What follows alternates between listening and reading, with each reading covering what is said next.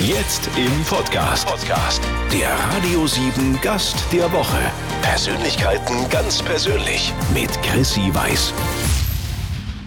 Mit Fitnesscoach und Ernährungsexperte Detlef Soest in Berlin in einer wunderschönen Location. Ich habe es erst gar nicht gefunden, weil ich an diesem Park vorbeigerannt bin und dachte, wo zur Hölle ist Haus Nummer 9? Dabei sitzen wir direkt in einem Park in Berlin.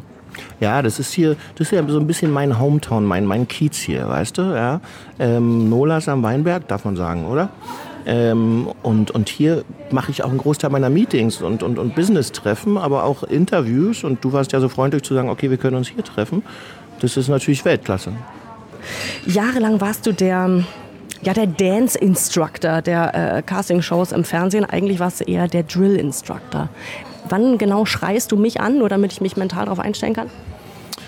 Na, wenn wir eine Vereinbarung haben, die wir miteinander treffen und wir uns beide gegenseitig committen und ich meine Zeit investiere und du deine Zeit investierst und du plötzlich aber nicht mehr dieses Versprechen einhältst, dann werde ich relativ direkt, weil es ist ja unser beider Zeit. Und das war damals natürlich, guck mal, wir waren ja die Ersten im Casting-Show-Business. Und da haben natürlich viele der Leute, der Teilnehmer noch nicht verstanden, dass das echt ein harter Job ist. Und dass um dort innerhalb von drei Monaten von null auf die große Bühne zu kommen, dass man einfach jeden Tag Gas geben muss und nicht so, ach, wir sind auf Mallorca, wir chillen mal ein bisschen tralala.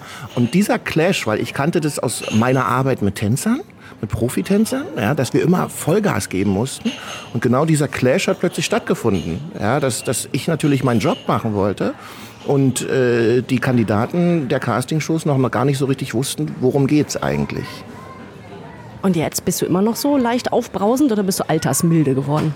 Ich bin voll der Choleriker. Ich schreibe meine Kinder morgens, wenn es rausgeht, 6.30 Uhr. Ich habe die ja eben getroffen, deine Kinder und deine Frau auch. Also die sahen auch alle fürchterlich traumatisiert aus. Ja, ja, das ist ganz schlimm. Die stehen voll unter meiner Fittiche. Da bin ich echt so voll. Nee, Quatsch. Ähm, also ich glaube, dass das natürlich mit den Jahren, mit der Veränderung, aber auch mit mit dem, also auch gerade im Castingshow-Business damals mit dem größeren Verständnis dessen, worum es eigentlich geht, auch für die Kandidaten, dass die wussten, okay, ich muss hier Gas geben ähm, kam dann auch ein bisschen mehr Entspannung einher. Und nun bin ich auch älter geworden und habe ja auch einen großen Teil, wir entwickeln uns ja immer weiter, ja, und habe mich ja auch irgendwie entwickelt und verändert. Und da kommt natürlich, ich nenne es jetzt mal nicht Altersweisheit, sondern äh, eine Altersruhe, eine Art Altersfrieden, aber auch eine Zufriedenheit über das, was ich erreichen durfte in meinem Leben. Und das meine ich nicht nur beruflich, sondern du hast ja vorhin gesehen, äh, meine wundervolle Familie, weißt du, drei fantastische Kinder, eine wundervolle Frau. Zwei Hunde. Die hat Kate mitgebracht, aber die liebe ich auch. Lille und Lulu. Ähm, das, wenn man das hat, äh, dann, dann verändert es einen schon irgendwie. Man kommt in, in eine größere Ruhe und Ausgeglichenheit. Wo ist denn das Die hin verschwunden in deinem Namen? Also ich habe ja relativ früh verstanden, dass auch wir Menschen, wenn wir in der Öffentlichkeit stehen, Marken werden. Und dass Authentizität und, und Wiedererkennungswert recht wichtig sind. Ähm, und äh, irgendwann, also dieses D-Ausrufezeichen stand für Dance, weil ich durch Dance im Grunde genommen ja meine Karriere, meinen Karriereweg gehen konnte. Und das haben wir dadurch halt sichtbar gemacht. Aber irgendwann, wie du selber sagst, war es ja nicht mehr nur noch Dance. Es war ja Dance, Fitness, Lifestyle, Motivation, Coaching. Und deswegen haben wir irgendwann gesagt, auch dem Alter, sage ich mal, Rechnung tragend, ähm, Detlef Soest passt schon. Du hast, ähm, du hast vorhin schon gesagt, ähm, dass du Motivationsvorträge hältst. Jetzt begegnest du mir hier als ähm, gut gelaunter, ähm, ja, offener äh, Mensch mit offenen Augen und, und schaust mir in die Augen, was ich immer sehr wichtig finde. Also nichts schlimmer, als der sitzt einer gegenüber und der guckt immer woanders hin. Ähm, so wie die Fußballer immer, weißt du, wenn sie im Interview. Die müssen überlegen, was sie sagen. Das Gehirn ist nicht so schnell. Meinst du, das ist Ich glaube, das ist bei ganz vielen so. Okay. Na dann sind wir, haben wir einen einigermaßen vernünftigen IQ. Wenn wir uns anschauen, sagen. Also, äh, nee, wir wollen jetzt, wir sind jetzt nicht auf der arroganten Schiene. Wir haben nur Witz gemacht, ja? Ja, ja, ja. Aber du bist doch, du bist doch nicht jeden Tag, wenn du aufstehst, gut drauf, oder? Wie motivierst du dich denn selber? Du hast doch auch mal einen schlechten Tag, stehst morgens auf und gut, du hast jetzt keinen Bad Hair Day, weil da ist nicht viel. Aber ich stehe schon manchmal morgens auf und denke, welches PMS hat mich jetzt erwischt, dass ich so einen shitty Tag habe? Was machst du denn dann? Was ist ein PMS? Prämenstruales Syndrom. Das ist übrigens, finde ich, das müssen wir bei unserem nächsten Talk mal besprechen, echt ein Ding für euch Frauen, wo ihr drunter leidet. Voll. Und unsere Umwelt leidet auch. Danke, dass du das jetzt gesagt hast. Und das sind ja 14 Tage im Monat. Die eine Woche vorher, wo schon äh, die Welt aus den Fugen gerät. Und dann, na gut. Aber das könnten wir jetzt, ich könnte dir dazu, wir machen off the records, werde ich dich da noch ein bisschen mehr ähm, in die Thematik reinbringen. Also, äh, man, aber was man da tun kann. Was ja, ich tun kann, weißt du. Aber um deine Frage zu beantworten. Einfach, einfach lächeln und winken und ja? Klappe halten, ja, das hilft ganz okay. oft. Es fällt mir manchmal ein bisschen schwer, aber ich übe da, ich arbeite daran. Ähm, zum Beispiel heute, heute war ein beschissener Tag. Was, wieso? Wir waren doch verabredet. Nein, ich bin wach geworden und habe einfach so, kennst du das manchmal, wie du selber sagst, ja, PMS-Day, auch wenn ich ein Mann bin. Man darf dann nicht als allererstes irgendwie sein Handy in die Hand nehmen und erstmal Mails checken oder ähnlich, sondern man muss in den Tag kommen. Ich bin um 6.20 Uhr, habe ich mich aufs Fahrrad gesetzt, bin an einen kleinen See gefahren im Friedrichshain, ja, also auch hier nicht so weit entfernt, habe mich dort hingesetzt, Stunde Maxwell Urban Hang Street live gehört, ja, toller Sänger. Hab geatmet und einfach, jetzt lachen alle, die Enten auf dem See mir angeschaut und hab mir dann überlegt, wie toll der Tag werden kann und was alles Schönes passieren wird. So, und eine Stunde später komme ich nach Hause und die Welt ist in Ordnung. Und also beruflich volle Action, ne? rund um die Uhr, fast volles Programm. Du, guckst schon so, oh Gott, oh Gott, ja. Also volle Action bei Detlef Soest und volle Action auch zu Hause. Ich habe es ja eben gesehen, als ich hier ankam, eine Frau, drei Kinder, zwei Hunde, wie das alles unter einen Hut passt und was wir dabei auch noch lernen können. Gleich. Tanz- und Ernährungsexperte Detlef Soest, wobei du bist ja Experte für also ziemlich alles, was mir zum Thema Körperlichkeit und Leben einfällt. Ich, das packe ich gar nicht alles in diese Sendung, das kann ich gar nicht alles aufzählen. Wir sitzen in Berlin äh, an einem sehr schönen warmen Tag. Mhm. Du bist verheiratet. Du hast insgesamt drei Kinder zwei aus der ersten Beziehung, eins mit deiner aktuellen Frau, mit Kate Hall. Ähm, und ihr seid schon patchwork-mäßig oft gemeinsam unterwegs. Wie geht das denn unter einen Hut? Naja, du musst dich halt einfach dazu entscheiden. Das ist das Ding. Ja, und, und, und mit den Jahren, Kate und ich sind ja jetzt fast im zehnten Jahr zusammen und im sechsten Jahr verheiratet, ähm, matcht sich das einfach auch äh, wirklich leichter. Ja? Ähm, weil Shani und Carlos, die jetzt 10 und 12 sind und Diana, die 8 ist, die verstehen sich untereinander sehr gut, die lieben sich wirklich. Und Kate, wenn ich dann zum Beispiel mal irgendwie zu tun habe oder so, schnappt sich die Kinder, macht mit ihnen irgendwie gesundes Eis zu Hause oder geht mit ihnen ins Kino oder was auch immer. Also es gibt da keine Befindlichkeiten, weißt du, dass sie irgendwie sagt, naja, du warte mal, das wäre aber jetzt deine Aufgabe, sondern äh, wir sind da ein Team. Also hat sie schon so ein bisschen Schritt zurück gemacht in ihrer Karriere, um dieses Familiending äh, bei Soest zu Hause zu managen? Nee, das glaube ich nicht. Wir haben, nee, nein, nee. Also wir haben uns beide eigentlich, seitdem wir uns kennengelernt haben, äh, gegenseitig auch im, in unserem Business und in dem, was wir tun, zusammen, aber auch einzeln, immer unterstützt und gepusht. Und auch ich bin ja bemüht, und das funktioniert in 90 Prozent der Fälle, seitdem ich Kinder habe, im Endeffekt wirklich um 16 Uhr eigentlich Feierabend zu machen in der Woche. Und äh, das eigentlich ist ganz klein, weil es funktioniert in 90 Prozent der Fälle und nur in minimalen Ausnahmesituationen funktioniert es nicht. Und das ist natürlich für uns als Familie ein, ein großer Lebensqualitätszugewinn, weil wir da eine Verlässlichkeit auch einbringen können. Und Kinder, äh, gerade unsere Kleine, äh, brauchen halt Konstanz und Verlässlichkeit. Und das funktioniert nur, wenn du nicht ständig irgendwo anders unterwegs bist. Es ist witzig, dass du das sagst. Ich habe das Thema gerade neulich gehabt. Ich mache, ich ähm, nehme berufliche Telefonate nur bis 16 Uhr entgegen. Danach ist Schluss. Danke. Ich habe das früher gemacht, ich habe rund um die Uhr, ich war immer erreichbar. Ich habe immer hier geschrien, immer. Zu jeder Gelegenheit habe ich hier geschrien. Und äh, mein Kind kommt aber um 16 Uhr aus der Krippe. Mhm. Und dann soll der dann neben mir sitzen und ich hänge am Handy.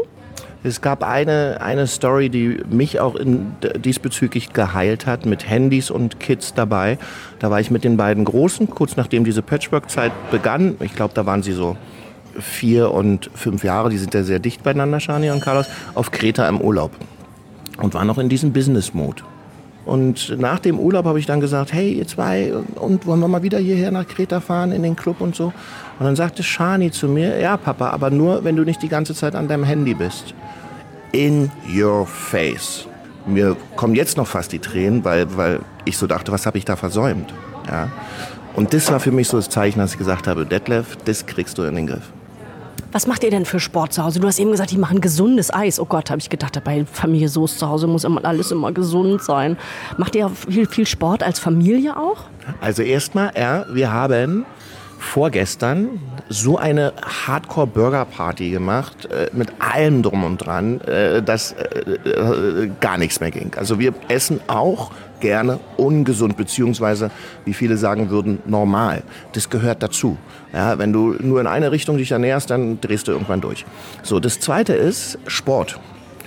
Die Kids haben so einen Spaß dabei, entweder zu tanzen, oder, das haben wir gestern gemacht, draußen bei uns auf der Terrasse, wir sind ja dann zu fünft mit Kate, ja, bauen wir uns Stationen auf und dann machen wir Functional Training. Ja, dann ist Ayana äh, gerade dabei und macht auf ihre Art und Weise Bauchmuskelübungen und Carlos steht daneben und macht einen Ausfallschritt und äh, Shani macht gerade Liegestütze und Kate und ich machen unsere Übung. Also spielerisch das Ganze. ja, total. Und die haben so einen riesen Spaß dabei, lernen aber gleichzeitig, wie Bewegung gut für sie funktioniert. Wenn man dich in den Medien ähm, ähm, sieht, denkt man, du bist wahnsinnig durchtrainiert, du bist diszipliniert, du bist der, der immer pam, pam, pam, du bist, du bist der super disziplinierte Typ. Wie bist du denn mal nicht diszipliniert, sondern wo lässt du es denn auch mal hängen? Also ich glaube, das, was, was, was ich gerne mal loswerden möchte, ist, dass auch ich äh, äh, das gleiche Paket zu tragen habe wie die meisten Angst, äh, anderen. Ängste, Zweifel, Unsicherheiten, äh, Versagensängste. Ich glaube, das hat jeder. Aber es geht halt darum, dass du Werkzeuge für dich findest, um das in die Balance zu bringen. Weil ganz zum Schluss zum Beispiel sind ja Ängste total surreal. Also Ängste sind ja etwas, das in der Realität nicht besteht, das wovor man Angst hat. Weil Angst kann ich ja nur vor Dingen haben, die in der Zukunft passieren. Und, und diese, Entschuldigung, beschissene Angst, die so viele Menschen beseelt, die muss man halt irgendwie versuchen in den Griff zu kriegen. Und dafür gibt es ganz normale, zum Beispiel morgens, wenn der Tag schlecht anfängt, rauszufahren und erstmal zu atmen und sich zu überlegen, wofür kann ich in meinem Leben eigentlich dankbar sein. Schaffst du das denn echt, das an jedem, äh, mit jeder Angst so zu machen? Weil, weißt du, der, der Otto Normalbürger steht morgens auf, der hat zwei Kinder, du, du hast ja auch drei, der muss zur Arbeit, der arbeitet vielleicht Schicht, der hat einen harten Tag, der Chef ist doof, der kommt nach Hause, der ist genervt, dann schreit ihn noch seine Frau an, dann kippt er sich ein Bier hinter die Binde und denkt, alles doof. Mhm, hast du total recht. Ja, klar gibt's dieses Risiko. Ähm, aber es gibt so einfache Werkzeuge. Zum Beispiel, wenn du am Morgen das Gefühl hast, oh, das könnte ein wackeliger Tag werden. Stell dich verdammt nochmal vor den Spiegel, grinst dich 30 Sekunden an, wirklich mach den Mund richtig breit. Von mir aus besorgt dir einen, einen, einen Wangenspreizer vom Zahnarzt, ja.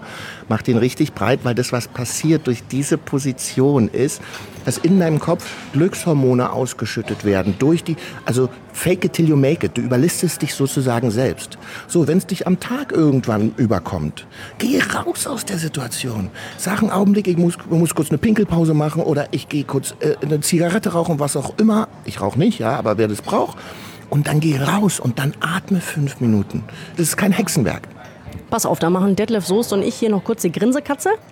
Man hört das ja auch, wenn man gründet. Man hört, ja, ihr Radiomoderatoren, das fasziniert mich Ja, immer wir so. grinsen auch mal beim Reden. Ja, und weißt du, das ist so ein wichtiges Ding. Ich sage immer zu meinen Mitarbeitern, Leute, ihr müsst am Telefon lächeln, wenn ihr mit unseren Partnern telefoniert, weil man hört es, ob du lächelst. Und wenn du lächelst, hast du gute Laune. Wenn du ernst bist, denkt der Partner, er stört. Nein, also uns stört hier keiner. Wir machen hier noch einen Augenblick den, äh, den Grinsemann im Kreis. Und dann hören wir uns gleich wieder.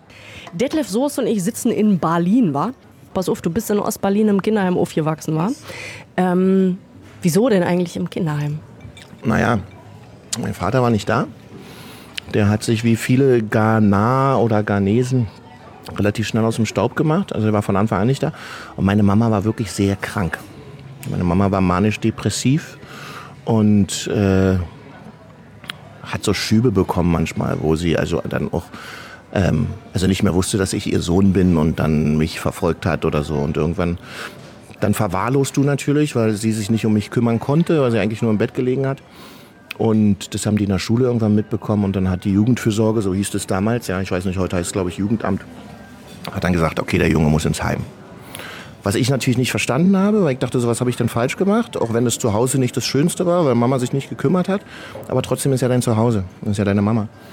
Und auch wieder so ein Ding, weswegen ich so gerne Vater bin und auch bemüht bin, alles für meine Kinder zu tun, weil ich äh, aus der Erfahrung dessen, was ich dort erlebt habe, ohne Eltern aufzuwachsen, äh, schon auch gemerkt habe, was einem als Erwachsener irgendwann fehlt. Und deswegen finde ich Elternsein so wichtig und alle Eltern, die darüber nachdenken, aus Ego-Gründen meistens, äh, sich zu trennen. Ich habe ja selber da schon eine Runde verloren. Ja. Sollten sich das zum Wohle ihrer Kinder echt nochmal überlegen dann muss es ja in dieser Heimjugend irgendein Erlebnis gegeben haben, also was der, der Grundstein war, dich zu so einem starken Typen werden zu lassen. Du musst da irgendwann gemerkt haben, ich, ich, ich kann tanzen, ich mag tanzen oder ich bin auch wer. Kannst du dich daran erinnern, was das war? Na, erstmal hast du ja äh, gerade als, Keim, äh, als Keimkind, wollte ich gerade sagen, als Heimkind, du hast erstmal einen schwereren Stand wenn du in eine normale Schule gehst, was ja bei uns der Fall war.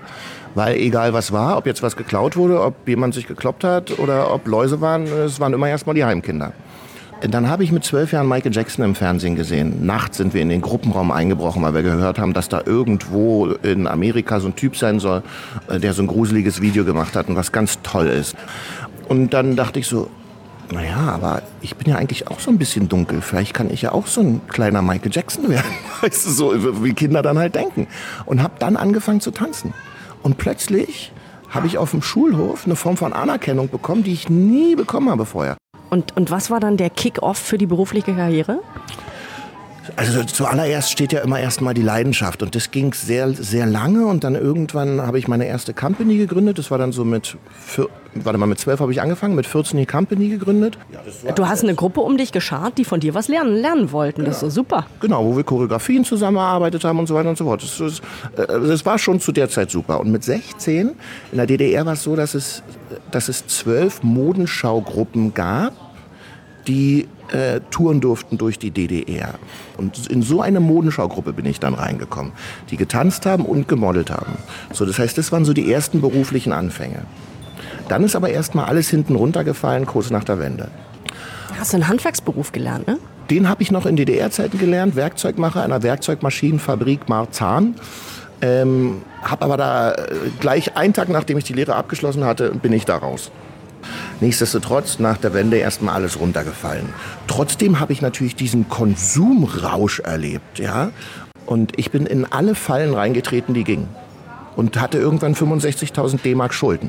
Und weil du nach diesem Moment ja auch gefragt hast, wann irgendwie das dann zum Beruf wurde und nach vorne losging, die haben mich dann morgens abgeholt, die Polizei, um 7.20 Uhr an einem Montag, weil ich ja auch Strafzettel und, und so weiter nicht bezahlt hatte. Und erst war ich in Moabit, in der Zelle. Dann haben die mich nachmittags wieder rausgeholt. Dann haben sie mich nach Plötzensee gebracht. Da hatte ich schon mein Besteck und meine Wäsche und war schon in der Zelle und habe schon durch die Gitter die anderen Insassen draußen da spazieren gehen sehen und so.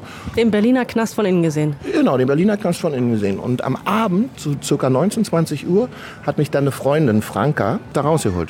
Und das war mein Knickpunkt. Da habe ich gesagt, okay, Alter, ey, wenn du jetzt so weitermachst, wie du, wie du gemacht hast, dann bist du irgendwann nicht nur einen Tag drin, sondern äh, sehr, sehr lange. Und da habe ich dann gesagt, okay, jetzt setzt du alles auf eine Karte. Jetzt hast du nicht fünf Türen, wo du denkst, oh, vielleicht gehe ich mal durch die oder durch die oder die. Du probierst jetzt drei Monate lang das mit dem Tanzen, tust alles, was möglich ist. Also ich bin durch ganz Deutschland gefahren, durch die unterschiedlichsten Einkaufscenter und habe dort unsere Tanzschuhe und unsere Modenschau angeboten. Ja. Und plötzlich, wo keine Rücktür mehr da war, hat es angefangen zu funktionieren. Also das ist auch ein Tipp, den ich geben kann. Leute, schaut nur nach vorne und geht euren Weg. Weil wenn ihr zu viele Chancen habt, geht ihr überall nur mit halber Kraft ran. Und halbe Kraft bringt das Flugzeug nie in die Luft. So, ich stelle dir jetzt, wie jedem an dieser Stelle, den ich am Wickel habe, Philosophiefragen. Oh Gott. Entweder oder und du antwortest spontan. Geht los mit Füller oder Kugelschreiber? Kugelschreiber. Stilles Wasser oder Sprudel? Still.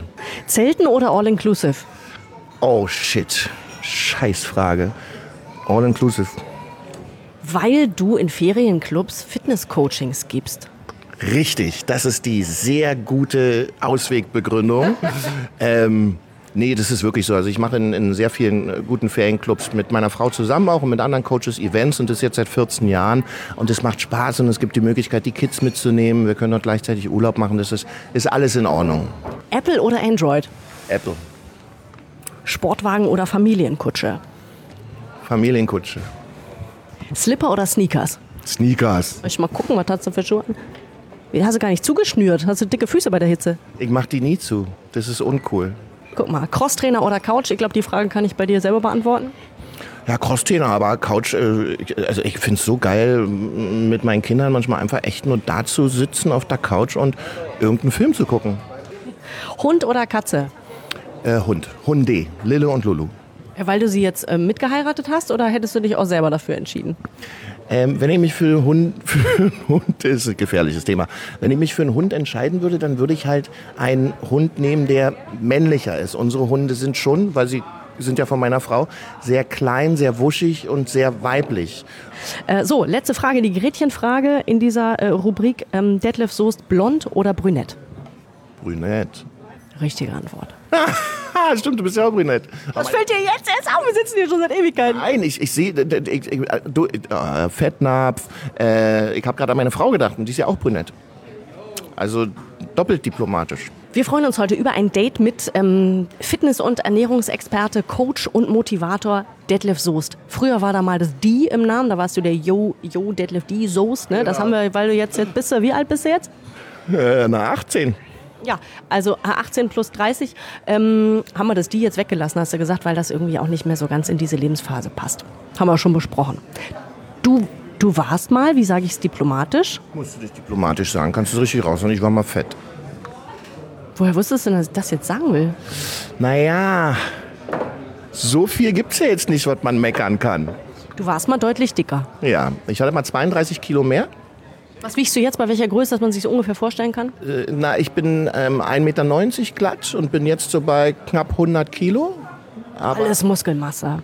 Na, ja, das ist ja also 11 Prozent Körperfett, so dass man im Zweifel. Also ich rede jetzt deswegen darüber, weil, und das muss ich auch ehrlich zugeben, das, mich macht es sehr stolz. Ja, da bin ich jetzt ganz ehrlich. Ja. Mit 48 Jahren ähm, 11 Prozent Körperfett zu haben und jetzt können viele da draußen sagen, ah, der ist so arrogant, aber das ist halt auch eine, eine Entscheidung, die man trifft und wo ich einfach stolz darauf bin, dass ich die jetzt mittlerweile seit zehn Jahren wirklich auch so durchziehe, weißt du? Ich war ja plötzlich sehr, sehr schlank und habe abgenommen, aber oftmals hat man ja diesen Jojo-Effekt und äh, da gibt es schon so ein Gefühl bei mir, dass ich mir sage, so ist das, hast du gepackt, dass dich dieser Jojo-Effekt nicht trifft. Und zum Schluss geht es ja auch immer um Glaubwürdigkeit und Authentizität und wie kann ich denn nach draußen sagen, Leute, ich mache euch schlank, äh, wenn ich selber äh, es nicht bin.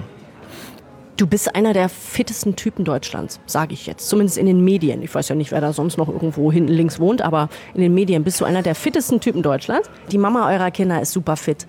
Ähm, was läuft denn bei euch anders als in anderen Familien für eure Kinder vielleicht? Was kriegen die mittags zu essen zum Beispiel? Naja, die müssen schon dann so wie wir auch Stroh und Erbsen essen, wa? Kaut man aber lange drauf rum. Das verbrennt wieder Kalorien. Ich habe sie vorhin gesehen, ich habe alle gecheckt, sind alle gut ernährt, sind auch gut drauf, die Kinder, alles gut. Nee, aber jetzt zum Beispiel eure Jüngste, Ayana, die ist acht oder neun. Ach, das ist sie genau? So, die kommt mittags aus der Schule und kriegt dann was? Also ich sag mal so, der Durchschnittsdeutsche macht vielleicht mal Pfannkuchen oder ähm, Fischstäbchen oder so. Was gibt's bei euch? Das gibt's alles bei uns auch. Das ist so wichtig, weißt du? Wenn Ayana nach Hause kommt oder auch die Großen und die sagen, sie wollen Nudeln, dann kriegen sie Nudeln. Aber du musst ja keine Weizennudeln nehmen. Du kannst ja Dinkelnudeln nehmen. Oder du kannst Reisnudeln nehmen. Oder wenn die sagen, Mensch, wir wollen Fischstäbchen, dann machen wir uns einen Wettbewerb daraus und machen Fischstäbchen. Das finden Kinder so spannend. Das Ihr macht die selber? selber mit Panieren und so weiter. Und dann kaufst du einfach, also wir kaufen meistens Lachs, kannst aber, also Lachs oder Seelachs, schneidest du einfach in, so in Stückchen, machst die so in, in, in Mehl, ja, also wie in die Mandelmehl. Ähm, und dann brätst du die in Fett. Es geht darum, dass du das den Kindern vorlebst. Die machen nicht das, was du sagst, sondern das, was du ihnen vorlebst. Und dann kommt es automatisch. Ayana zum Beispiel trinkt nur stilles Wasser. Wir sitzen hier vorhin. Carlos, mein Großer, findet das schon mal manchmal cool, weil Papa das auch macht. Bestellt sich dann halt eine große Mangoschorle. Findet er spannend. Guckt er mich so an und sagt, hey Papa, wir beide so, weißt du?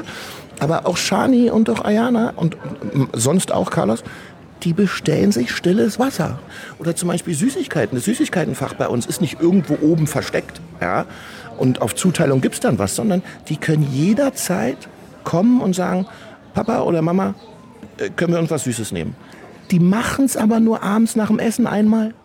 Wir schauen uns noch kurz dein aktuellstes Projekt an. Anschauen, das wäre überhaupt cool, hey. Ich würde mir das gern anschauen, denn du bist beteiligt als Choreograf an einem Michael Jackson Musical.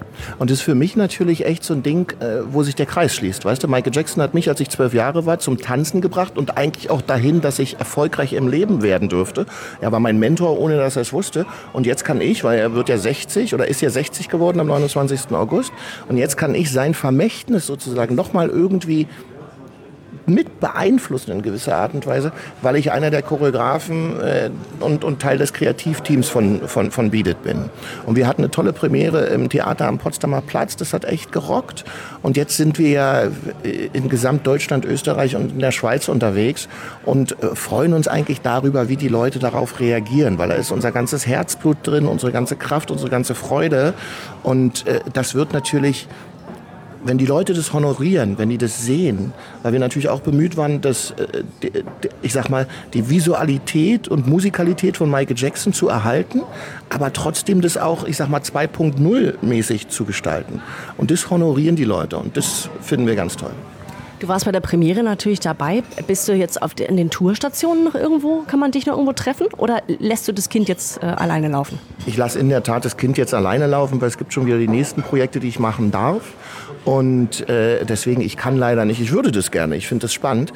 Aber erstens drei Kinder und eine Familie. Und zweitens äh, dann doch viele Sachen hier zu tun, die Priorität haben. Für mich war es wichtig, die, die Show mitzugestalten, die Premiere ans Laufen zu bringen.